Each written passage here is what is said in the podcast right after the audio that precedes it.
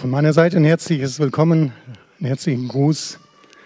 Schön euch, schön dich zu sehen, auch alle, die zuschauen. Gott segne euch. Ja, die Kinder. Ich habe schon zugeben müssen, dass ich mich ab und zu doch auch mit den Jüngern identifizieren kann. Aber es ist wichtig, dass wir das, was Jesus gesagt und, gesagt und getan hat, dass wir das höher stellen. Das ist wichtiger als, unsere, als unser Komfort. Genau. Ja, ich habe ein Wort für heute. Ich habe das überschrieben, die Predigt Survival Training 2.1 auf Deutsch. Geistliches Überlebenstraining für das 21. Jahrhundert. Ja, einer unserer, unserer Söhne ist ein, ein großer Fan von Beer Grills wer den kennt, so ein Überlebenskünstler, äh, Trainer. Und der hat äh, alle Folgen, die man nicht auf Amazon schauen konnte, Überleben in der Wildnis, hat er sich bestellt und da gucken wir zu Hause ab und zu an. Ja, und äh, er probiert auch Sachen aus. Jetzt zur Zeit ist gerade Baden in der, draußen im Eiswasser in einem Fass drin. Ähm, ich habe es festgestellt, das ist nichts für mich.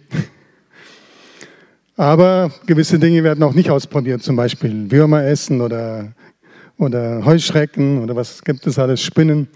Ja, aber wir wissen ja, wir haben es ja gehört, äh, Heuschrecken und äh, Mehlwürmer, die gibt es ja demnächst auch in Nahrungsmitteln, also ist nicht so schlimm. Und unser Bruder Johannes der Täufer hat sich auch von Heuschrecken ernährt, lesen wir, also alles halb so schlimm. Ja, geistlich überleben in unserem Jahrhundert. Es wurde letzten Sonntag schon gesagt, dass wir am Samstag davor hier eine Frauenkonferenz hatten und ich muss richtig stellen, ich war nicht der einzige Mann hier. Jörg war auch da an der Technik. Aber es war sehr ermutigend und sehr inspirierend. Heaven Rules war das Thema, das Oberthema aus dem Buch Daniel, bedeutet, der Himmel regiert oder der Himmel herrscht wo Daniel das dem König sagt, Nebukadnezar, dass er erkennen, er wird so lange das erfahren, die Strafe von Gott, bis er erkennt, dass der Himmel regiert und nicht, nicht er als König, nicht Menschen regieren. Das hat mich inspiriert, mich wieder diese Woche mit dem Buch Daniel zu beschäftigen. Ähm, ja, und aus diesem Buch habe ich dann die Überlebenshinweise für uns für unsere Zeit, einige zusammengetragen. Ich habe diese Woche auch dann angehört, mal von Open Doors, da gibt es ja immer wieder auf YouTube auch so Videos, wo Menschen berichten von ihren Erfahrungen, ja, aus, eben aus Ländern, wo Menschen verfolgt werden. Und da habe ich von Alex gehört, Bruder Alex aus Aserbaidschan, der auch schon im Gefängnis war für Jesus. Und er ist eigentlich Iraner.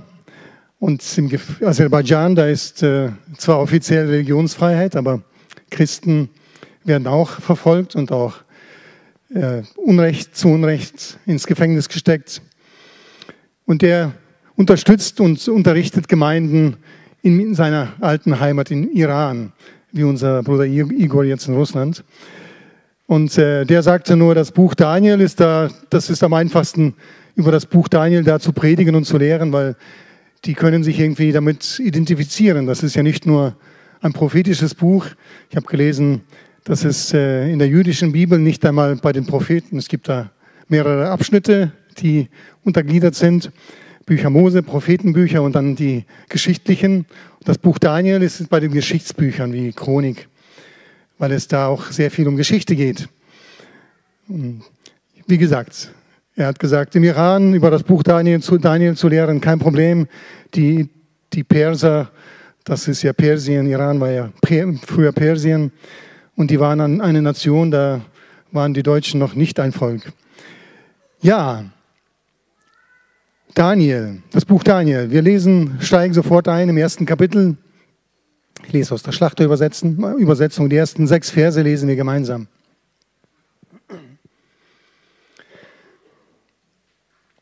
Im dritten Jahr der Regierung Joachims, des Königs von Juda, kam Nebukadnezar, der König von Babel, nach Jerusalem und belagerte es. Und der Herr gab Joachim, den König von Juda, in seine Hand, auch einen Teil der Geräte des Hauses Gottes. Diese führte er hinweg in das Land Sinia, in das Haus seines Gottes, und er brachte die Geräte in die Schatzkammer seines Gottes. Und der König befahl Aspenas, dem Obersten seiner Kämmerer, dass er ihm etlich von den Söhnen Israels bringen solle, die vom königlichen Samen und von den Vornehmsten sein sollten. Junge Männer ohne Makel, schön von Gestalt und klug in aller Weisheit, einsichtsvoll und des Wissens kundig, die tüchtig wären, im Palast des Königs zu dienen, und dass man sie in der Schrift und Sprache der Chaldäer unterwiese. Diesen bestimmte der König den täglichen Unterhalt von den feinen Speisen des Königs und von dem Wein, das, den er selbst trank, und ordnete an, dass man sie drei Jahre lang erziehen sollte und dass sie nachdem, dann danach dem König dienen sollten. Unter ihnen befanden sich von den Söhnen Judas Daniel, Hanania, Misael und Azaria. Diesen gab der oberste Kämmerer andere Namen. Und zwar nannte er Daniel Belzazar, Hanania Sadrach, Misael Mesach und Azaria Abednego. Den ersten Punkt, den ich mir notiert habe, als fürs Überlebenstraining, fürs geistliche Überlebenstraining. Erkenne oder erinnere dich daran, wer du bist, wer du wirklich bist. Babylon steht sinnbildlich für diese sichtbare Welt. Wenn wir die ersten Kapitel der Bibel lesen, der Turmbau zu Babel, da haben die Menschen zum ersten Mal versucht, aus eigener Kraft, ohne Gott, sich einen Namen zu machen, die Erde und den Himmel zu erobern. Gott hat dazwischen äh, hat eingegriffen, ihre Stimmen, die, die, die Sprachen verwirrt, daher dann auch der Name.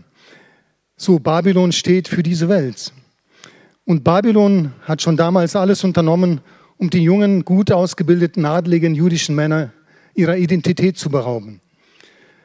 Daniel und seine Freunde, die hatten jüdische Namen und die hatten alle einen Gottesbezug in ihrem Namen. Daniel wissen wir, heißt zum Beispiel, Gott ist mein Richter.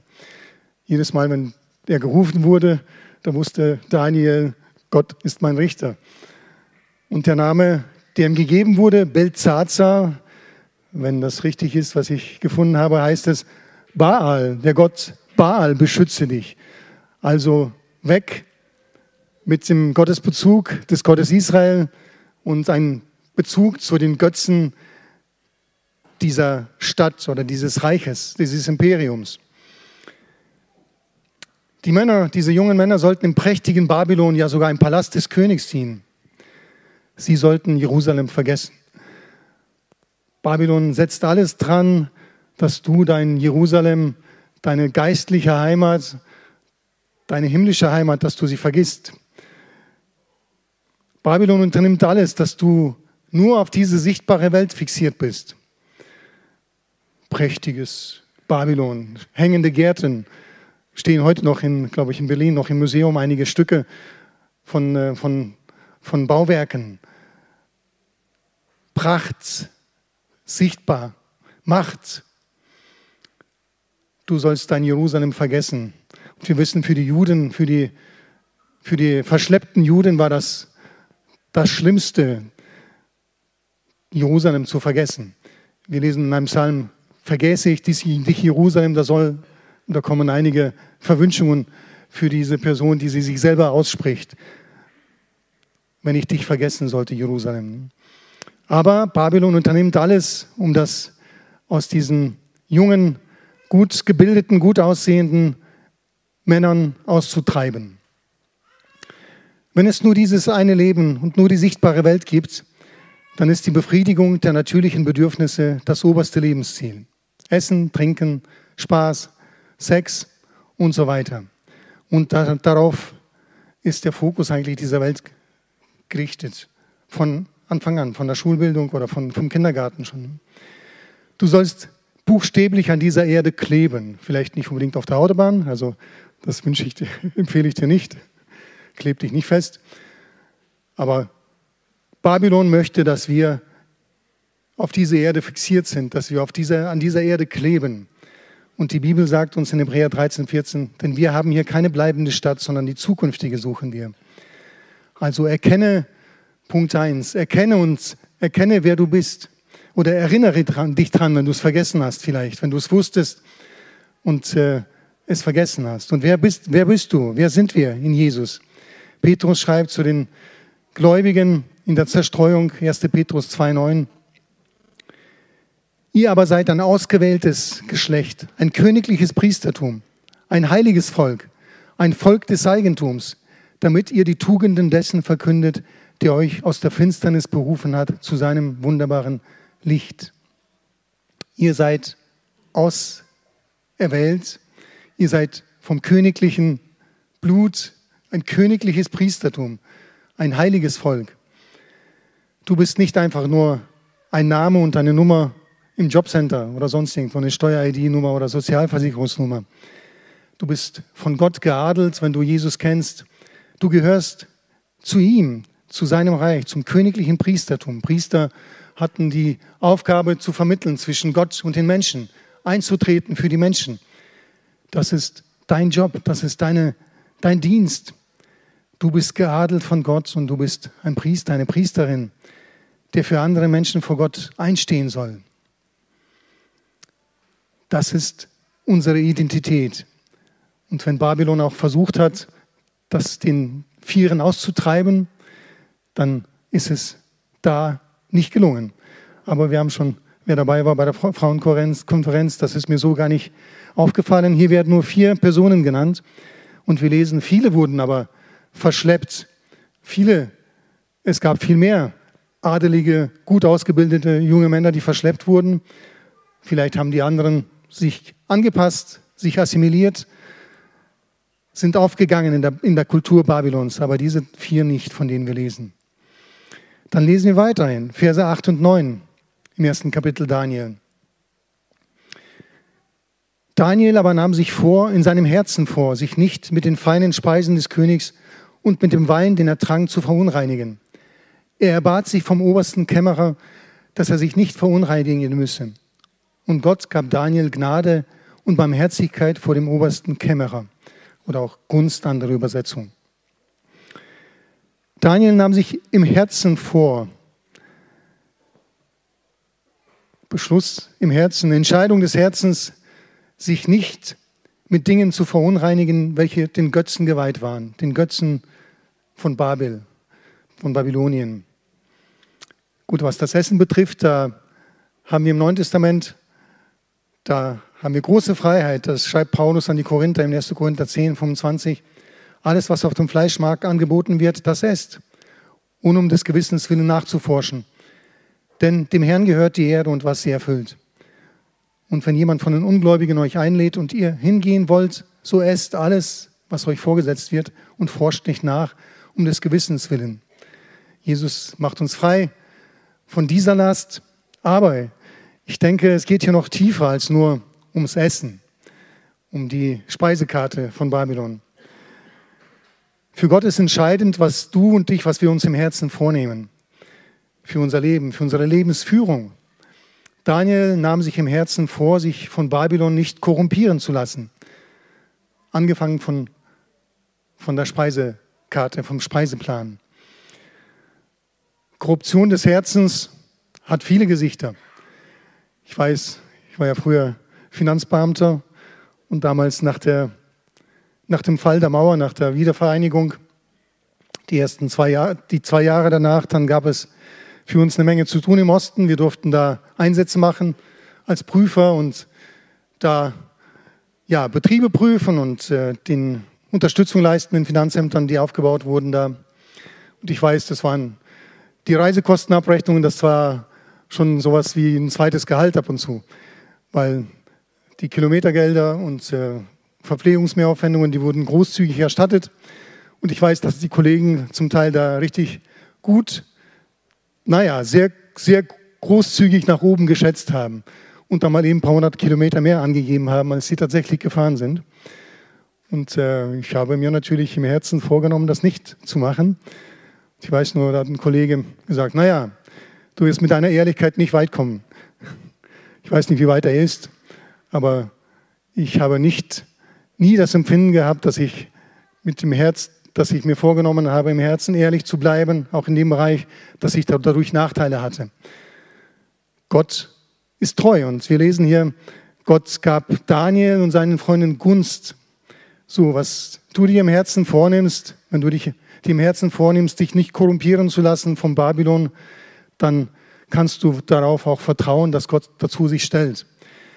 Vielleicht erfährst du nicht immer Gunst von deinem Chef, aber wir lesen von vielen Erfahrungen in der Bibel, von Menschen Erfahrungen, die erfahren haben, dass sie Gunst erfahren.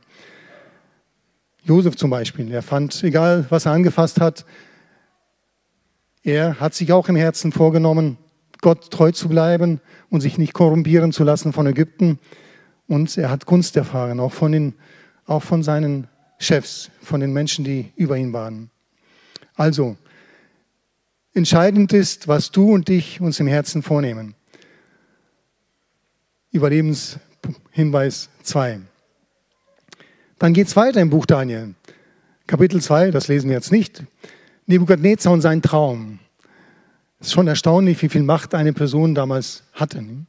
Nebukadnezar träumt was und er hat da ziemlich viele weise Menschen oder ausgebildete Männer, also die akademische Elite, die Intelligenzia, und die ruft er zusammen und sagt, die sollen ihm bitte erzählen, was er geträumt hat und das auch deuten. Und die sagen, nee, das, äh, das hat noch niemand verlangt, das gibt's nicht, können wir nicht. Und er sagt, okay, morgen seid ihr alle tot. Und äh, klingt für uns vielleicht unmöglich, aber wer aus, dem, ja, aus, den, aus der früheren Sowjetunion kommt, der die Geschichte kennt, der weiß, nach der zweiten, nach der großen Oktoberrevolution, die Anfangsjahre, da wurden nicht nur Christen zum Teil liquidiert, sondern auch die sogenannten, also die Akademiker, die sogenannte Intelligenz, ja, ganz systematisch, weil es eben den Herrschern dann einfach nicht gepasst hat. Also, willkürliche Macht war damals ganz normal, aber auch heute ist sie nicht ungewöhnlich in unserer Zeit. Dann lesen wir in Daniel 2, die Verse 16 bis 18.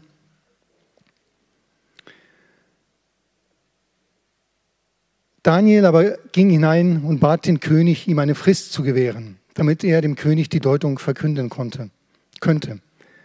Darauf zog sich Daniel in sein Haus zurück und teilte die Sache seinen Gefährten mit, Hanania, Misael und Asaria, damit sie vor dem Gott des Himmels Erbarmen erflehen möchten wegen dieses Geheimnisses, damit nicht Daniel und seine Gefährten samt den übrigen Weisen von Babel umkämen. Dazu habe ich mir notiert, also menschlich gesehen war das unmöglich. Keiner kann erwarten von irgendjemandem, egal wie gut du ausgebildet bist oder er ausgebildet ist oder sie ausgebildet ist, dass man weiß, was der andere geträumt hat und das auch noch deuten kann. Aber Gott hat auch dann Lösungen für dich und für mich, wo es menschlich gesehen keine Lösung gibt. Und das Gute ist, dass Gott auch heute noch Geheimnisse offenbart, offenbart, die Menschen nicht kennen können. Wir gehören als Gemeindeverbund der weltweiten Pfingstbewegung an. Und da wird oft gesagt, okay, Pfingstbewegung gleich Emotionen, gleich emotional. Das mag ja sein. Emotionen gehören auch zum Menschsein und auch zum Christsein und sind auch, haben ihren Platz. Aber das Wichtigste, was äh, hoffentlich uns als Bewegung, als weltweite Bewegung ausmacht, ist, dass wir daran glauben und damit rechnen, dass Gott auch heute noch Wunder tut, dass Gott auch heute noch Dinge offenbart, dass Gottes Geist auch heute noch wirkt wie damals, dass es nicht ein Einzelfall war und nicht mehr wieder in der Geschichte, sondern auch heute ist es möglich, dass Gott Dinge offenbart, die menschlich gesehen nicht möglich sind. Das erfahren wir immer wieder durch Prophetien, durch Offenbarungen, durch Träume auch. Und äh, daran, ja, darfst du glauben und da festhalten. Und auch wenn es eng kommt, dann darfst du Menschen zusammenrufen, Gefährten, nennt sie hier die Bibel, seine Freunde und fasten und beten, dass Gott spricht und er tut's und er wirkt. Noch ein weiterer Punkt hier. Daniel hatte Freunde, die ihn unterstützten, vor allem geistlich. So habe ich mir notiert, als geistlicher Überlebungs, als geistliches Überlebenstraining. Wenn du Freunde hast, und ich hoffe, du und ich, wir haben Freunde, vor allem auch, die uns geistlich unterstützen, setze niemals leichtfertig eine gute Freundschaft aufs Spiel. Pflege die Freundschaft und sei selbst ein guter Freund, eine gute Freundin. Sprüche 17, 17, gut zu merken, 17, 17. Ein Freund liebt zu jeder Zeit und ist als Bruder für die Not und als Bruder für die Not wird er geboren. Ich habe schon, glaube ich, hier erzählt oder erwähnt, dass Billy Graham, der bekannte Evangelist, der hatte sein ein Team, ein Männerteam.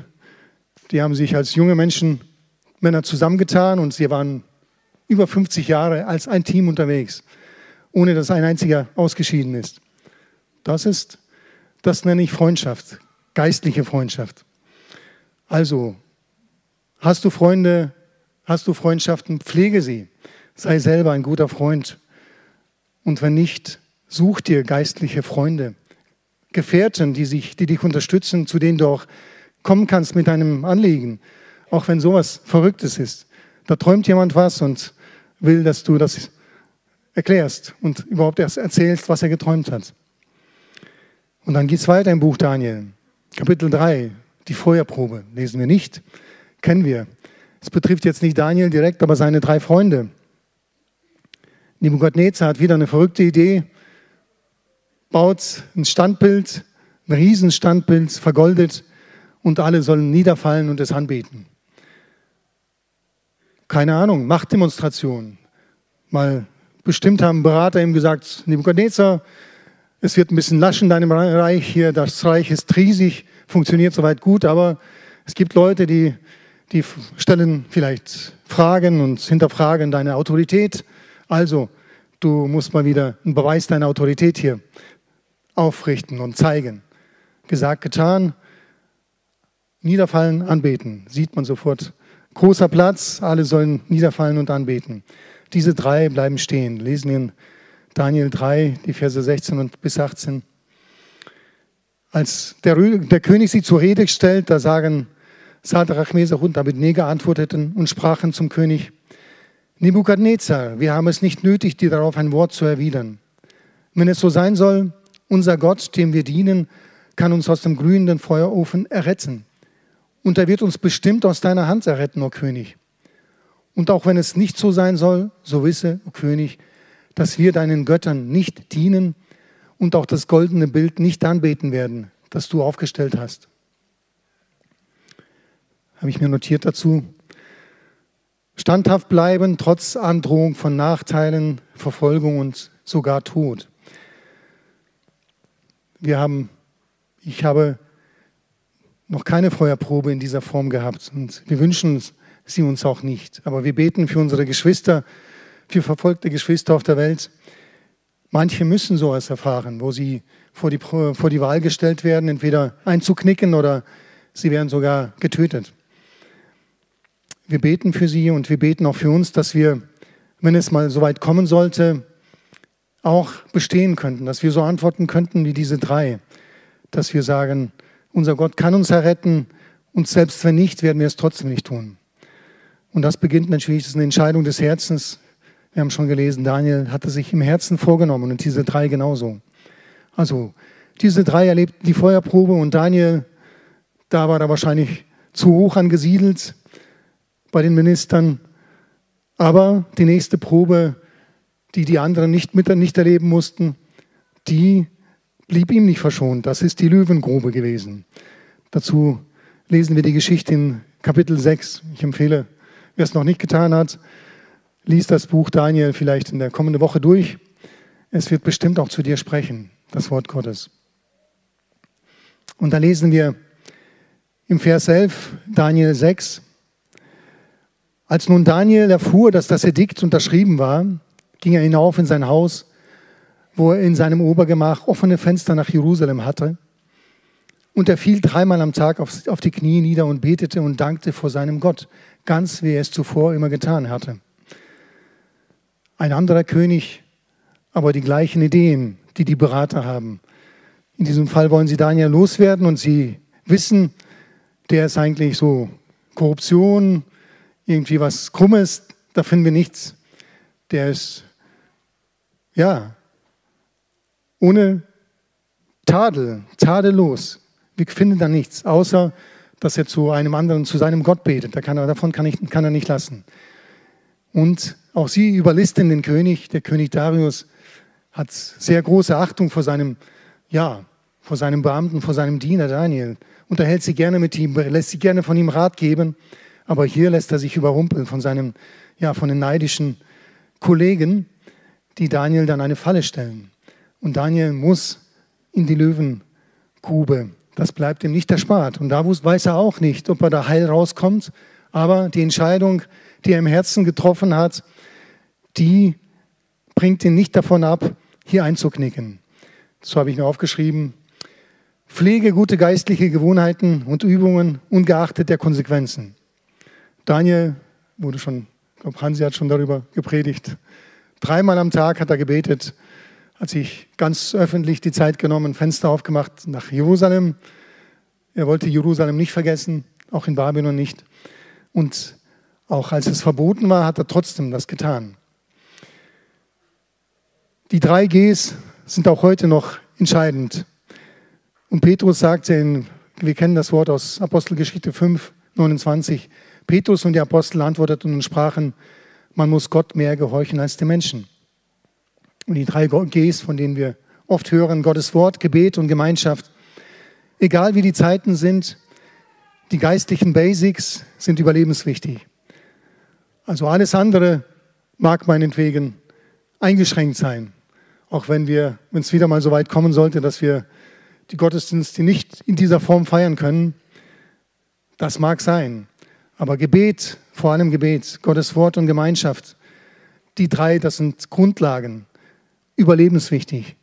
Die müssen wir pflegen, egal, egal was die Regierung welcher Art auch immer sagt. Und wer hätte das gedacht, dass nicht nur Diktaturen und Autokratien, sondern auch demokratische Staaten so weit kommen, das Leben ihrer Bürger wie bei Corona so weit einzuschränken und zu kontrollieren.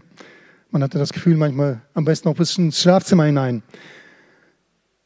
Daniel hat sich davon nicht abbringen lassen. Er hat gewohnheitsmäßig gebetet dreimal am Tag und das ist für uns auch überlebenswichtig, die geistlichen Basics hochzuhalten. Alles andere ist schön.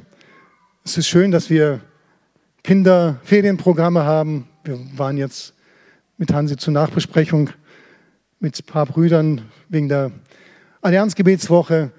Planen Gemeinden gute Veranstaltungen, auch äh, kulturelle, also mit irgendwie Konzerten und so, alles schön.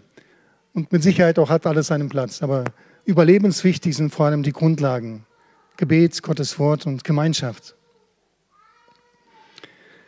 Als letztes habe ich mir notiert, die geistliche Sicht behalten. Daniel 9, die Verse 2 und 3.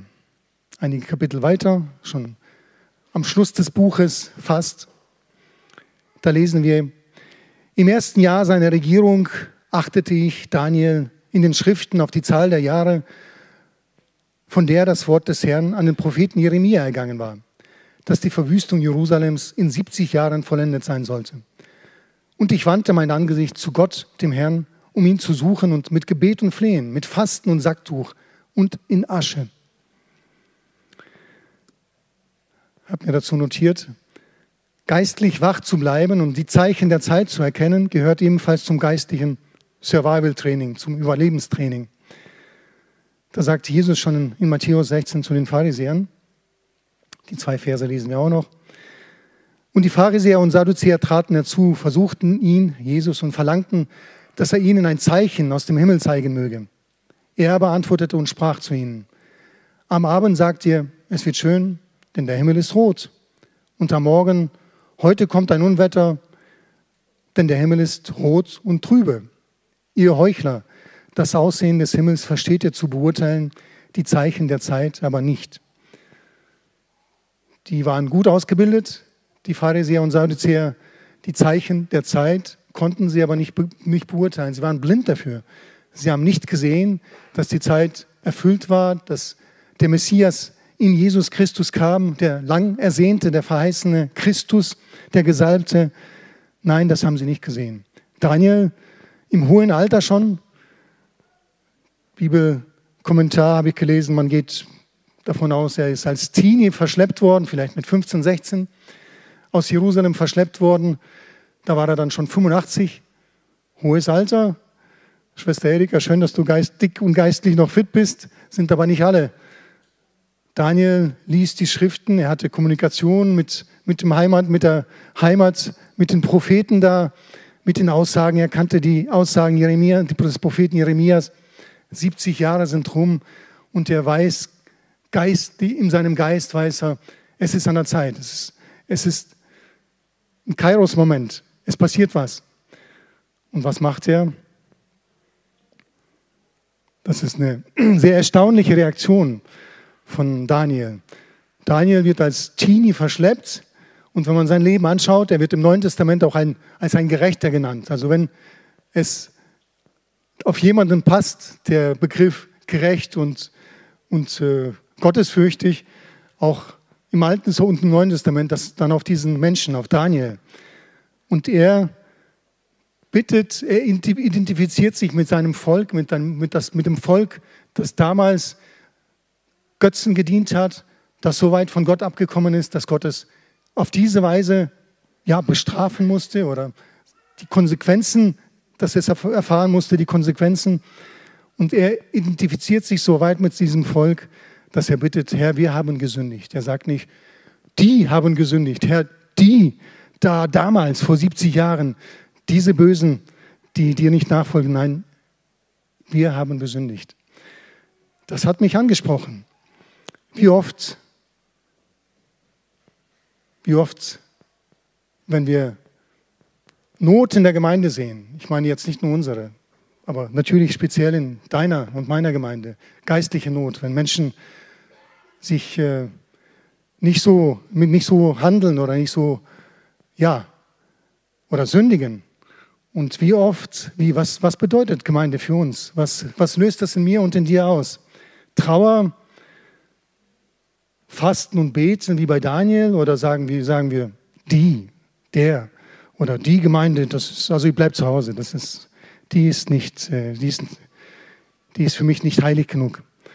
Was bedeutet Gemeinde für uns? Für Daniel bedeutet es, sich für sein Volk in den Riss zu stellen und Gott anzuflehen, obwohl diese Zeiten eigentlich beendet waren. Aber er wusste, es ist auch an ihm zu beten, dass Gott sein Volk wieder zurückbringt dass Gott gnädig ist, dass Gott Erbarmen zeigt, dass Gott Schuld vergibt und dass Gott sein Versprechen einlöst und das Volk wieder nach Israel, ins Land der Väter, nach Jerusalem zurückbringt.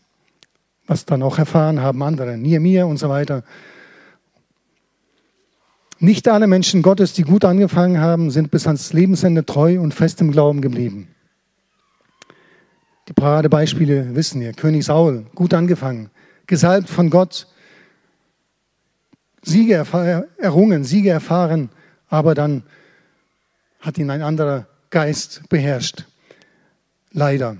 Salomo, der weiseste Mensch da seiner, seiner Zeit, Weisheit von Gott und trotzdem im Alter hat er angefangen, Götzen anzubeten.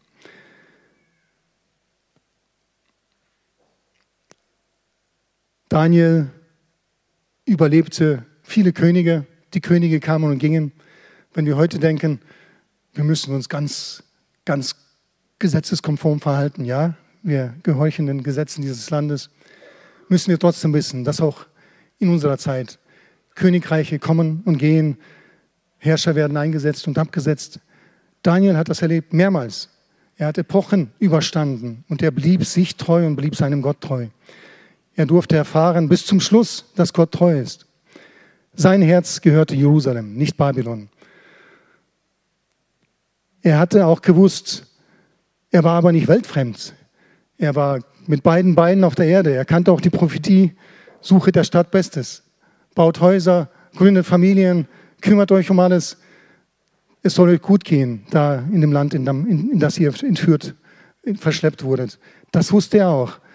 Er blieb aber mit seinem Herzen in Jerusalem. Geistliches Überlebenstraining, das ist kein Sprint, eher ein Marathon. Deshalb, erst wenn das Ende gut ist, dann ist alles gut. Wir sagen ja Ende gut, alles gut. Aber im Geistlichen ist es wirklich so. Gut anfangen ist gut, aber wir wissen hierbei, das ist ein gutes Beispiel, wo ein Mensch 70 Jahre und mehrere Epochen durchlebt und trotzdem bis zum Ende seinem Gott treu bleibt. Paulus ist auch so einer gewesen. 2 Timotheus 4,7 schreibt er, ich habe den guten Kampf gekämpft, den Lauf vollendet, den Glauben bewahrt. Und von nun an liegt für mich die Krone der Gerechtigkeit bereit, die mir der Herr, der gerechte Richter, an jenem Tag zuerkennen wird.